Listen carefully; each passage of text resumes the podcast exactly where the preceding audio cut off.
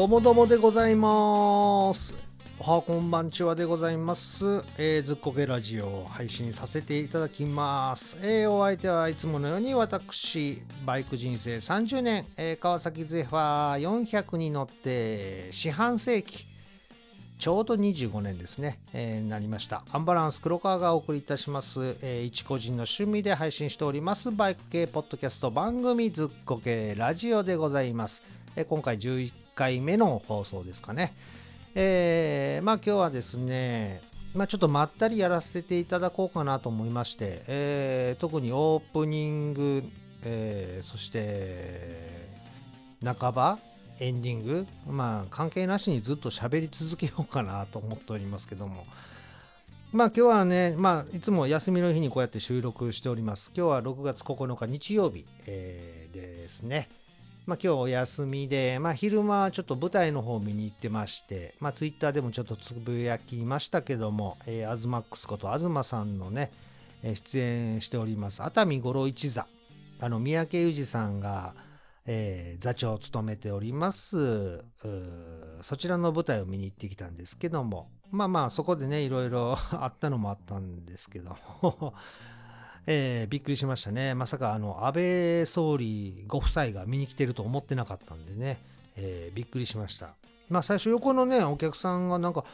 ほら見て見てあ安倍さんが夫婦で来てるわよって言うから僕てっきりあのお隣のお客さんの知り合いのご夫婦が見に来てるもんやと思ってね、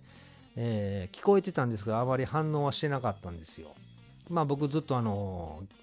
まあその舞台のパンフレットとかねチラシを他の舞台のチラシ見てたんですけども。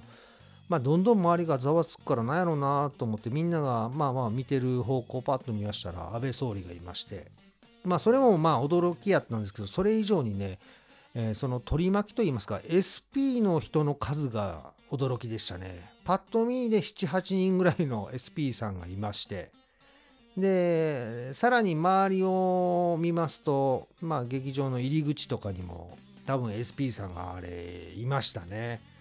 だから十数人は多分いたと思うんですよ。まあなんで分かったか言ったらまあまあ分かりやすくあの眼光が鋭いっていうね、え。ーやっぱり周りをあんだけこうチェックしてる様は異様ですね。こっちから見るとね。まああと分かりやすくあの数人の方はやっぱり耳にイヤホン的なものをしてましたね。えーよくね最近まあまあ SP 関係の、まあ、ドラマとかもありましたからね。そういうのがあるんでパッと見分かったんですけどじゃあバレていいのか？逆に SP さんがそんなにいるのが。まああれは一つの抑止力ですもんね、えーこんだけいるんだぞっていうのもまあ、えー見せつけるっていうのは大事やんやろうなと思ってね見てましたけども。でまあいざ舞台始まったらねもう何が気になるかってまず安倍さんが笑うのかどうかがすごい気になって。まあいつもやったらね当然始まったら舞台の方に僕集中しますけどもそっちにもう目がやられてなんせあの4列前の席にいたんで4列前のちょっとね左斜め前ぐらいやったんですよ。だからなんとなく横顔見えるんですよね安倍総理の。うん。あの奥さんの方はちょっと視覚で見えなかったんですけど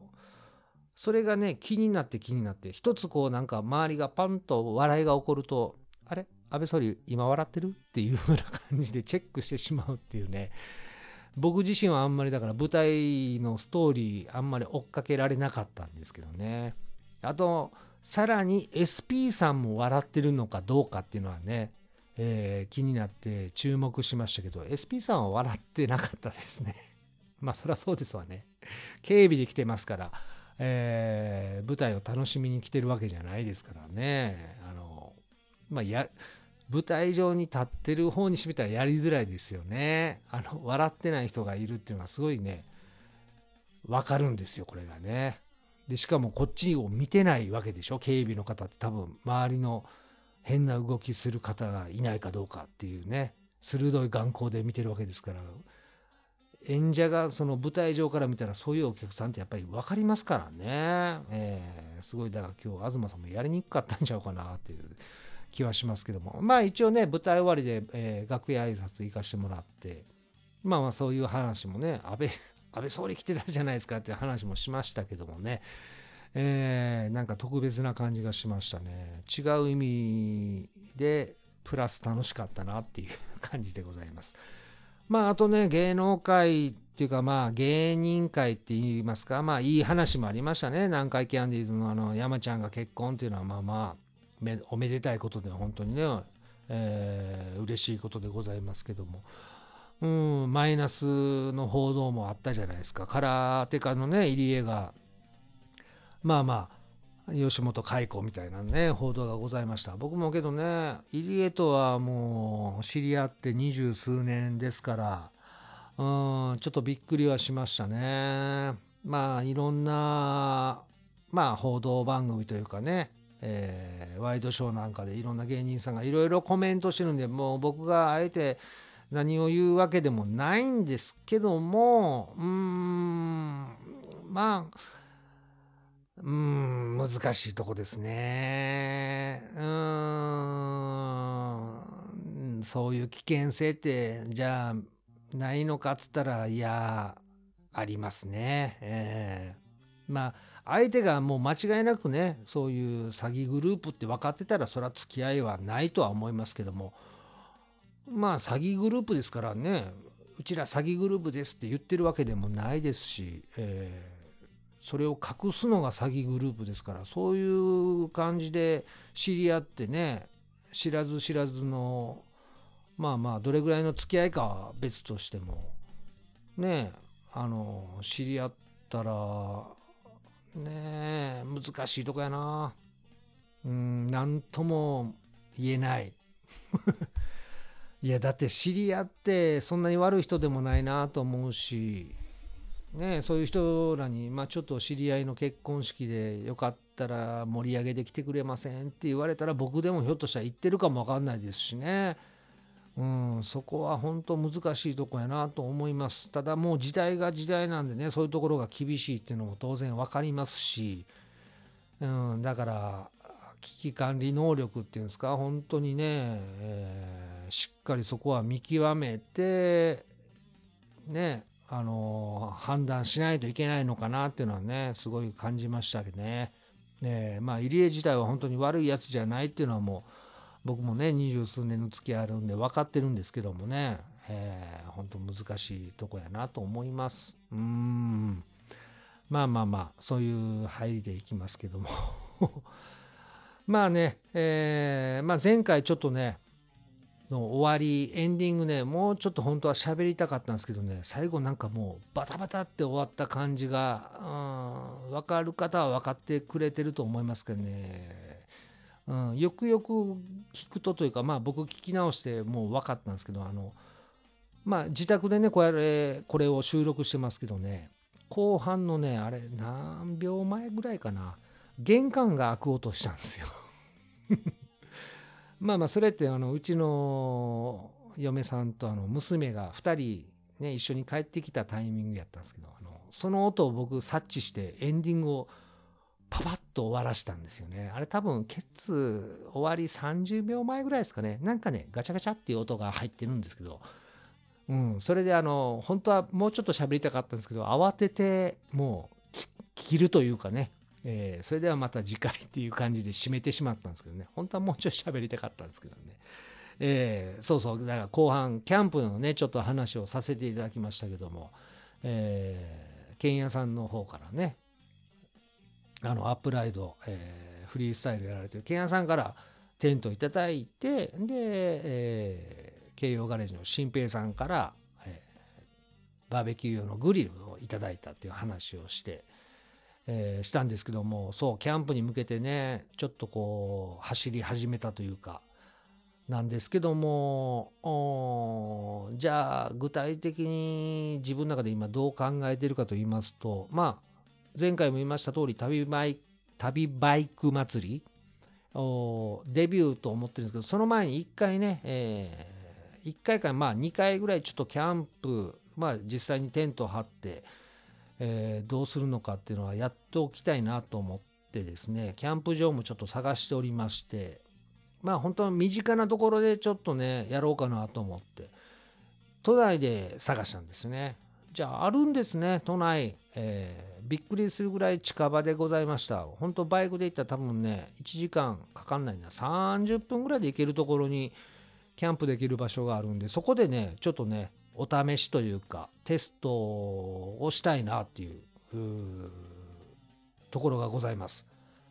意外とまあだから海の方なんですけど東京都の江東区に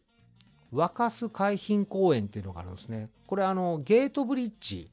のすぐ麓なんですけど、えー、そこキャンプ場あるんですね。えー、驚きです。うん。あと、大田区の方にもね、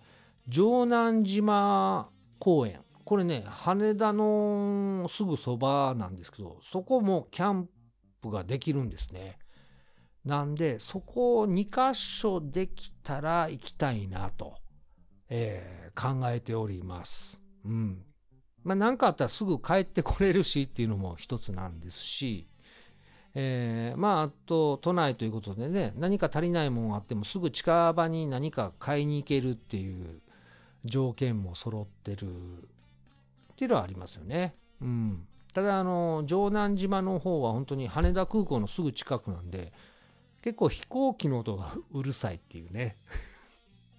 まあけどそれはそれで俺楽しいかなと思ってなんか都会ならではというか空港のすぐそばならではっていうのはちょっと逆に面白いのかなと思ってね。朝なんかだから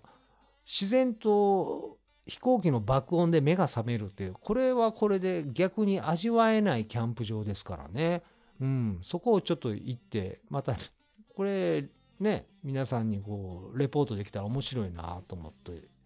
えー、考えております。うん。あと、まあ多少道具はね、揃えていかないといけないですし、まあツーリング系のバッグとかも買わなあかんなっていうのもあるのと、あと、まあゼファー400、うん、まあ積載、一人ならまあまあ乗せていけるんですけども、うん、キャリアとかね、ちょっと今、あの、タンデム用の、なんていうんですか、グリップっていうんですか？はついてますけどそれを外してキャリアをつけようかなっていうのもちょっと一つの案としてありまして。うん。それは何でかって言ったらねまあまあ一人でキャンプする分にはいいんですけどやっぱり家庭持ち一人でキャンプに行ってたら多分非難浴びると思うんですよね。何一人で行ってんの。ここはねあの前回 ETC をつける時にもあの嫁を連れてねこんだけ ETC なかったら不便やでをアピールして ETC をつけたんですけども、まあ、今回もあのうん。タンデブで キャンプに行けるようにして嫁を巻き込もうかなみたいな、うん、キャンプ楽しいやろ。ただね2人でキャンプ行くんやったらこうこういう装備がいるよなみたいなことをアピールしていこうかなっていうね、うん、ちょっといやらしいとこの計算もあるんですけどね、うん、なんでキャリア積んでタンデムで、うん、キャンプツーリングに行けるぐらいの、うん、風に持っていけたらなっていうのをねちょっとね考えております。まあ皆さんよかったらね、あの、それについてこう、いろいろアドバイスがあればいただきたいなと、えー、思っておりますんでね、皆さん本当よろしくお願いします。ね、まあ、とりあえず手短な場所でキャンプをまあテストしようと思ってるんで、そこまで、なんていうんですかね、重装備じゃなくてもいいのかなと思って、今テントとまあグリルがあるんで、えー、まあ、当然寝袋的なものはいるんですけど寝袋もこの時期からやったらそんなにね、えー、ちゃんとした寝袋じゃなくても本当に安いのでも多分対応できるだろうなと考えています。うん、まあこれ甘い考えたら皆さんご指摘くださいね。えーなんうん、家にあるタオルケットで寝られへんかなとかねいろいろ考えてますけども。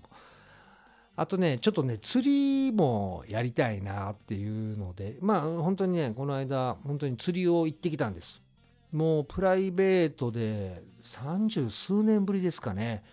まあたまたま後輩で好きなやつがいて釣りを。で、そいつから黒川さん一緒に行きましょうよっていうのを言われてて、で、僕もまあ釣り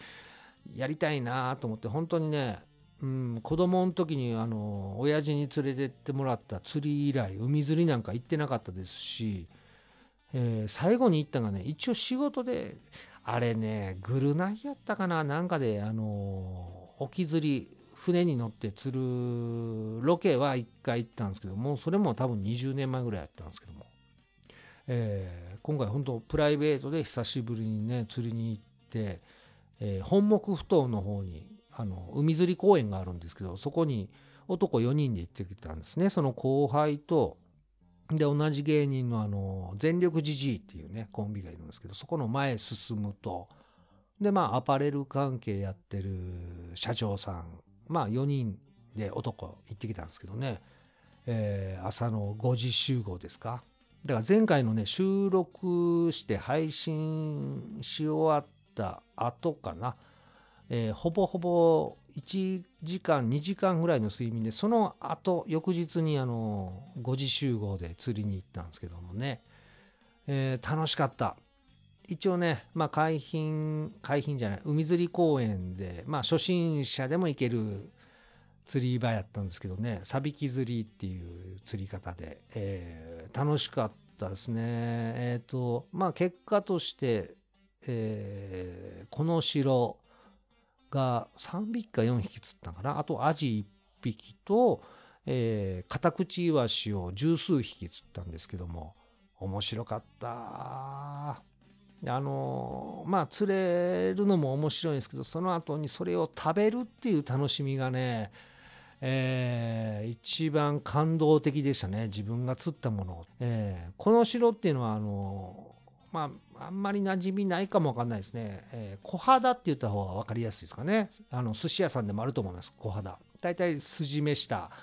えーちょっとちっちゃめの身やと思うんですけどあれの大人バージョン？この城っていうのは。小肌の。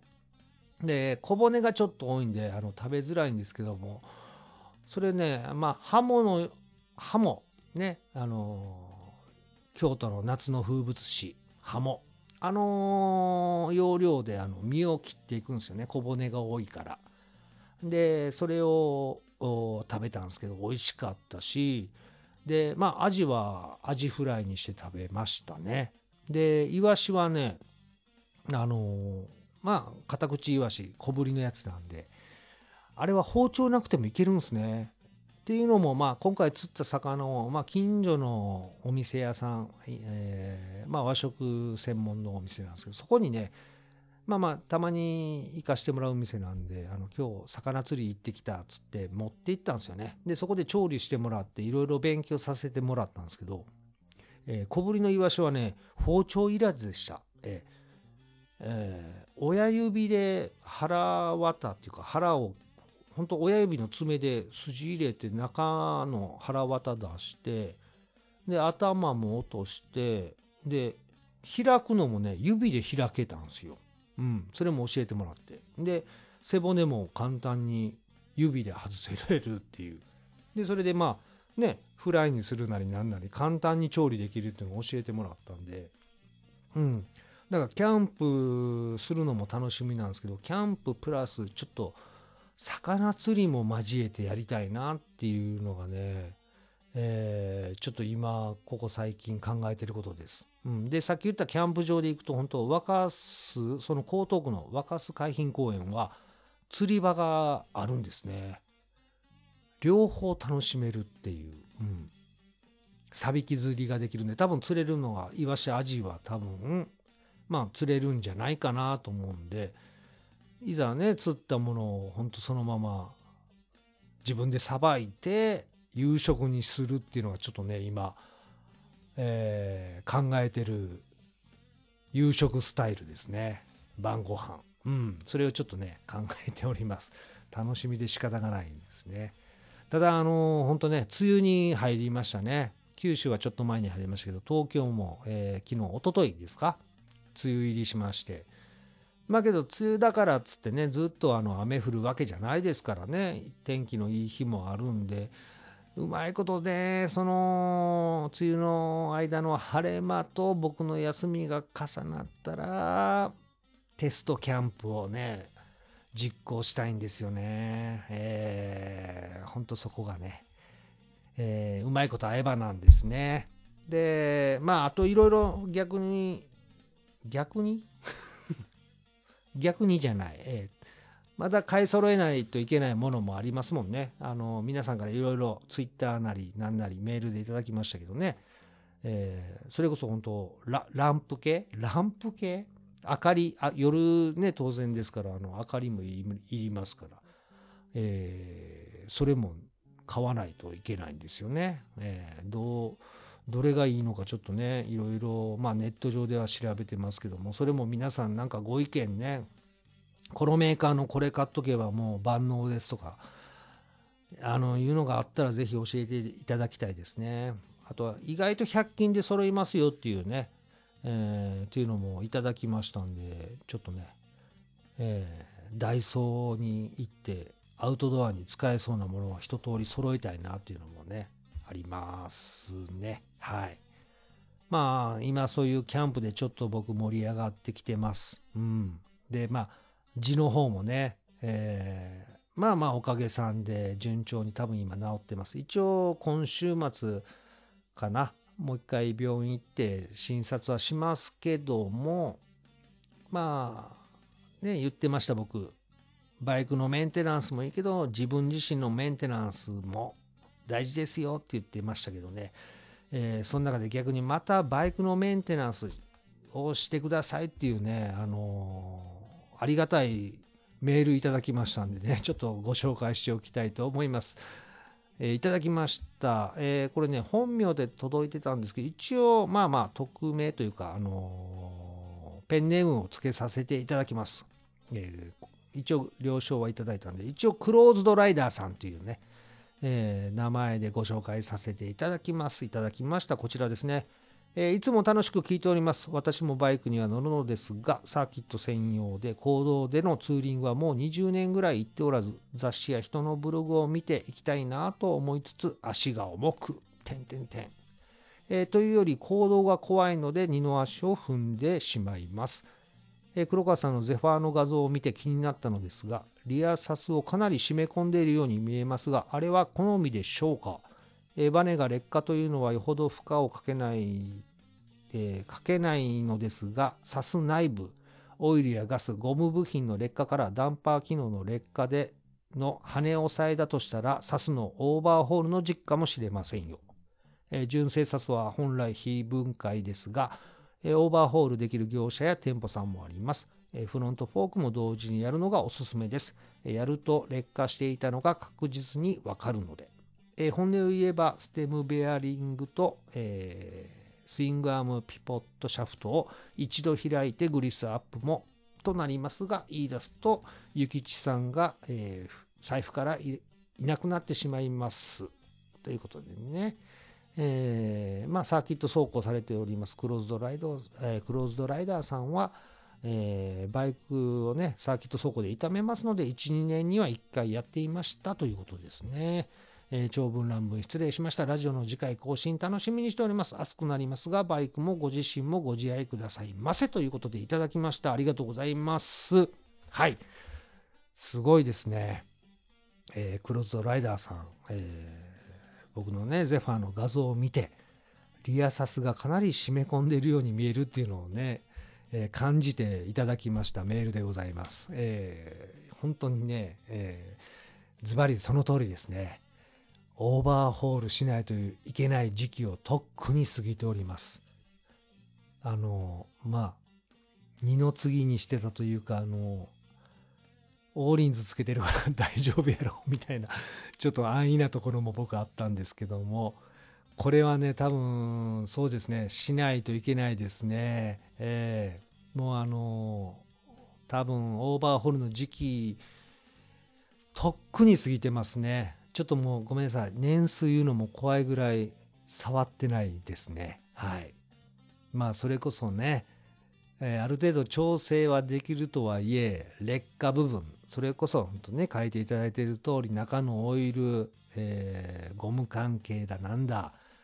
多分本当に変えないといけないと思いますただね、えーまあ徐々に徐々に劣化していってるんであの乗ってる本人としてはそこまで乗り心地が悪くなったなっていう感覚がないんですよね。えー、これ、まあ、クローズドライダーさんみたいにサーキットで常に走ってるとなると、どんどんこう、ね、サスの動きが悪くなってるっていうのは実感できるんでしょうけど、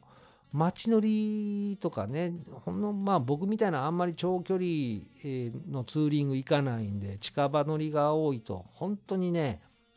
そこをあんまり気づいてない感じですよね。まあ、まあそれこそ限界になるほど攻めるわけでもないですからね。えー、まあ悪く言ってしまえば、走る、止まる、曲がるがなんとなくできてたらいいや、みたいな感覚でちょっと乗ってるとこもあるんでね。えー、ただこういうご指摘のね、メールいただいたんで、ちょっとね、キャンプもしたいんですけど、うん、リアのサスのオーバーホールも考えます。はい。うん、ただ順番的には、えっ、ー、と、まあ、さっき言った通り、キャンプが近場で済ませようと思ってますんで、えー、ね、江東区の、えー、何でした？えー、名前出てこいになった。近場。もしくは大田区の、えー、城南島、えー、あ、ですね。あ、そう、江東区は若洲海浜公園か。えー、なんで、そこまでまあ、さすが下手ってても、つける、行ける場所なんでね、えー、キャンプ終わってからかな。はい。夏終わりぐらいに、あの、マジでオーバーホール出します。はい。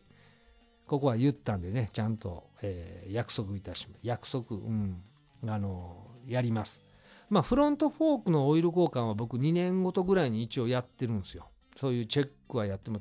えやってもらって、で、ステムベアリングも2年前ぐらいにあの交換はしてるんで、えー、本当にご指摘の通り、リアサスと、あとね、けど、スイングアームのピポットシャフト、これはね、一回もやってないんで、いや、それこそ本当25年触ってないとこですね。これも多分やらないといけないんでしょうね。ちょっとそこら辺も本当に考えます。ただ、えー、優先順位でいくと、先にキャンプをやります。キャンプ道具を揃えてから、そっち方面のオーバーホールと、えー、メンテナンスをやりますね。えーえー、ありがたいですねこうやってねけど画像を見てねリアサスの状況分かるっていうのはやっぱりサーキット走行やられてるから、まあ、そこら辺が重要なとこなんで目が行くんでしょうね本当にありがとうございます、えー、それ以外でもね皆さんあの逆に僕のバイクを画像で見て気になるところがあったらご指摘お待ちしておりますまあ言っても僕も別にねバイク乗るプロじゃないですからね、えー、本当にバイクを楽しむ一個人ユーザーなだけでね、えー、何のプロでもないんで、ぜひね、そこら辺皆さん、ご指導、ご鞭達、うん、ちょっと今噛みましたけど、よろしくお願いします。はい。えー、ということでございますね。さあ、もう30分ぐらい喋ってるんですかね。あと何やろな、あとなんか言っときたいことはあったっけな。えーなんだろう。まあ、こういうね、ダラダラしたのもたまにはいいんじゃないですか。えー、と言いつつ、ちょっとね、えー、キリン本搾りいただきます。これ美味しいですね。はい。ああ、やっぱりね、2週間のノンアルコール生活を送ってましたからね。ほんと今、噛みしめるようにね、アルコールを楽しんでおります。美味しいですね。言ってもこれ今1本目ですからね。別に寄ってるわけじゃないですけども。うん。えー、ということで、まあ今日はなんとなくでやってきたんで、これで終わりにしようかなって思っておりますね。えー、あと本当に皆さんの、えー、メールとツイッターでもいいんで、えー、メッセージをお待ちしております。シーサーブログの方で、えー、ブログやってます。そっちの方に、まあ、えー、メールフォールあるんで、そちらから送っていただいてもいいですし、えー、直接 Gmail の方ですね。この Gmail の G は、あの、お尻の G じゃないですからね。えー、Gmail。うん。こちらアドレスが、えー何でしたっけ？ずっこけ、なんや？ずっこけ、ハイフンか。ライダー、アットマーク gmail.com。えー、ずっこけは zukkokei ハイフン rider dr ライダーいいのか？えー、アットマークえー、ぐだぐだになってきましたね。ごめんなさい。えー、それでもいいですし、ツイッターの方でコメントいただければ、ダイレクトメッセージでもいいんでね、えー、送っていただきたいなと思います。随時ね、皆さんの、えメッセージとご紹介していきたいなと思います。本当皆さんの意見でね、僕もあの、バイクライフが向上ね、していけるなと、本当にね、感謝しておりますので、えー、というわけで、このままお別れですね。えー、一応エンディングの曲に切り替えますか。じゃあ今から切り替えますね。エンディングの曲に切り替え。はい。今切り替えました、エンディングの曲に。さあ、これでね、皆さんとお別れということでね、えー、本当キャンプ、まずね、進めていきますし、で、まあ、キャンプ一通り終わったら、改めてバイクのメンテナンスをもう一度やると、えー、いうことはね、えー、皆さんに言っておきたいと思います。はい。そういうわけでね、えー、11回目にして一番ダラダラやらせていただきましたずっこけラジオですね。まあこういう回もたまにはいいのかな。えー、いや逆に良くないよっていう感じた方はそれもメッセージください。よろしくお願いします。まああとあと、まあツイッター、えー、インスタ、フェイスブック、いろいろやってますので、えー、まあ、ずっこけラジオで調べるか、もしくは、まあ、アンバランスクロッカワーで調べていただいたら、まあ、出てくると思いますんで、えー、どちらかにアクセスしていただけたらありがたいなと、えー、思います。さあ、時間は今ね、9時前。でもうそろそろ、えー、嫁はんも帰ってくるかな。うん。えー、娘の方はね、ここ3日見てないですかね。うん、ほんと1週間に今1回か2回ですかね、娘帰ってくるのが、うん、当たり前のようになってきたん ですね。うん、いろいろね、人生ありますね、皆さん。まあそんな中でもね、バイクライフを僕は楽しんでいきたいなと思っております。それも嫁を交えながらなんかねやっていけたらな。釣りなんかもねだからちょっと嫁はん連れて一緒に釣りも教えたいなっていうのもありますしキャンプも当然ね、えー、一人で楽しむというよりかはちょっとね、えー、夫婦で楽しめたらなっていうのはちょっと考えておりますんでまたどういって、えー、どうなっていくか楽しみにしていただきたいなと思います。また、えーね動きがあれば番組内で紹介していきたいと思います。ということで、えー、今回はここら辺でお別れということで、皆さんまた次回、えー、それでは、バイジュー